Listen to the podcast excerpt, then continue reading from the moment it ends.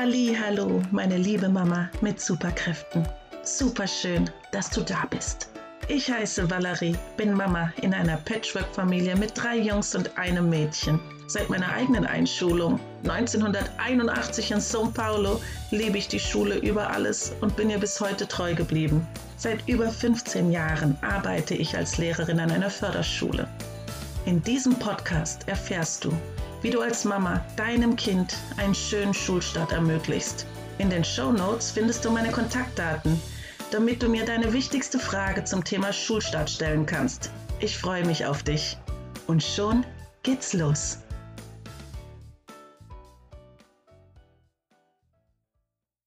Max, komm, wir machen jetzt Hausaufgaben. Max, hast du schon angefangen mit den Hausaufgaben?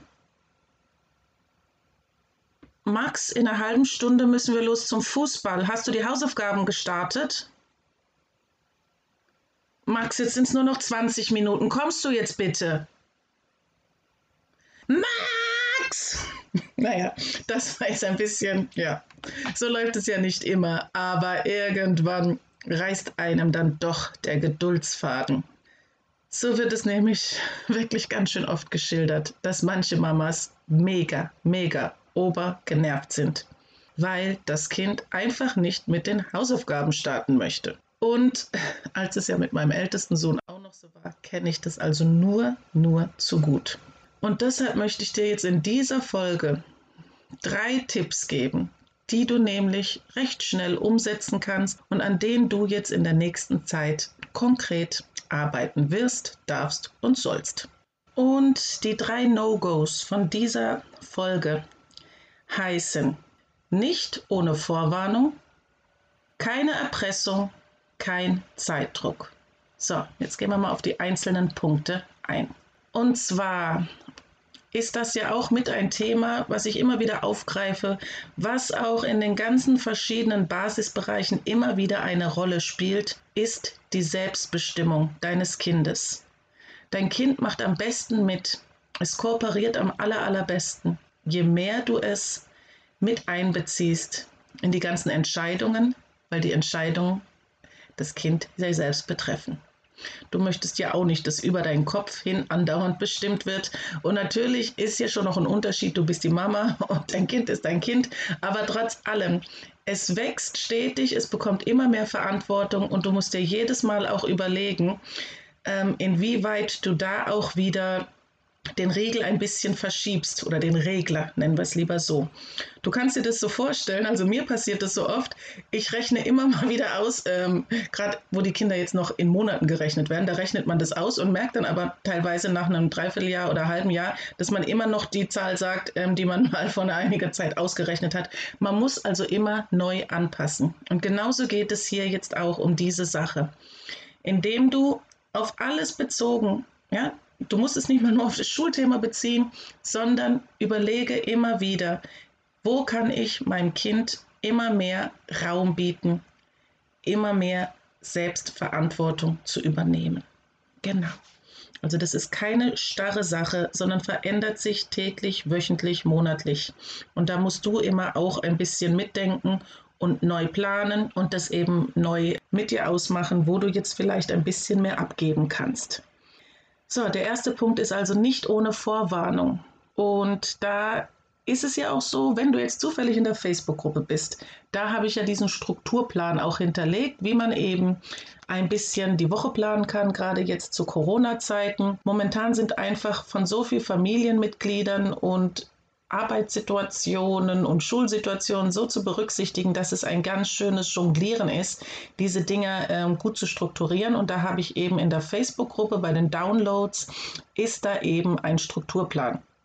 Genau, den kannst du dir gerne holen, wenn du dann in der Facebook-Gruppe wärst. Genau, deshalb wäre es auch sowieso gut. In den Shownotes findest du ja ähm, den Link zur Facebook-Gruppe. Komm einfach dazu, würde mich riesig freuen. Und da gibt es eben auch immer bestimmte PDFs, die du dir dann auch runterladen kannst, wo man sich austauschen kann. Das war ein kleiner Einschub. Also, du warnst dein Kind vor. Und wenn du eben nach dem Strukturplan arbeitest, habt ihr ja schon vorher die Woche besprochen, sodass dein Kind sich eigentlich schon darauf einstellen kann, wann die Sachen stattfinden. Dann ist aber der Tag ja auch noch unterteilt und jeder Wochentag ist ja unterschiedlich, je nachdem, welche Aktivitäten noch geplant sind, wie lang die Schule ist, ob es Arzttermine gibt, ob es irgendwelche Feiern gibt. Und deshalb finde ich ja den Wochenplan so wichtig, damit man eben da dann gerade ein bisschen schieben und einteilen kann, damit man nicht dann mit Schrecken merkt, es ist irgendwie ähm, schon Donnerstag und man hätte jetzt bis Freitag noch irgendeine Abgabe und hat es einfach nicht gut zeitmanagementmäßig eingeteilt. So, das heißt, dein Kind weiß im Grunde, an welchen Tagen es was macht, im Idealfall. So, und dann gibt es eben auch in jedem einzelnen Tag auch nochmal eine einzelne Struktur, die ihr euch aufteilt, je nachdem, was ansteht. Aber da würde ich natürlich jetzt nicht punktgenau sagen, 15 Uhr. Der kritische Punkt zum Starten ist dann eben, wenn du dein Kind aus einer begonnenen Aktivität, die es gerade jetzt macht, rausreißt. Und da ist eben Kosten-Nutzen-Abwägung, dass du da eben für diese Hausaufgaben nicht punktgenau eine Uhrzeit dir überlegst, sondern ein Zeitfenster. Und das ist vorher eben auch mit deinem Kind so besprochen. Wir haben jetzt an dem Tag, je nachdem wie eben eure ganze Tagesstruktur ist, dieses Zeitfenster. Und innerhalb dieses Zeitfensters lässt du ihm dann eben die Möglichkeit zu entscheiden, wann es startet. Wenn es natürlich immer enger dann wird und ihr natürlich viele Aktivitäten habt, das ist nochmal ein eigenes Thema für sich. Ich bin da auch ein bisschen ähm, streng und werde da auch nochmal eine einzelne Podcast-Folge machen, was ich von zu viel Freizeitaktivität, also an fest geplanter, mit wöchentlichen ähm, wiederkehrenden Terminen halte und wie viel man für einen Erstklässler ähm, zumuten kann. So, das heißt, dann hat dann wenigstens der Max in diesem Zeitraum die Möglichkeit zu entscheiden. Natürlich haut es dann oft nicht punktgenau hin, aber du müsstest dann überlegen, ob du dann aufgrund dieses ganzen Dilemmas dann schon vorab ein bisschen schlechte Stimmung hast oder ob du dann eben, dadurch, dass du ja ein Zeitfenster hast und nicht einen genauen Zeitpunkt, ein bisschen mehr Spielraum. Und auch da muss es sich erst einpendeln. Also es ist jetzt nicht eine Sache, wenn du jetzt anfängst mit Zeitfenstern zu arbeiten, dass du das jetzt äh, von heute auf morgen gleich so geregelt kriegst und das jetzt komplett ohne ähm, Streit oder fünfmal rufen und oder fünfmal ein bisschen lauter werden ähm, klappen würde. Gib dir da auch Zeit, mach dir nicht da einen mega Druck, aber versuche es wenigstens.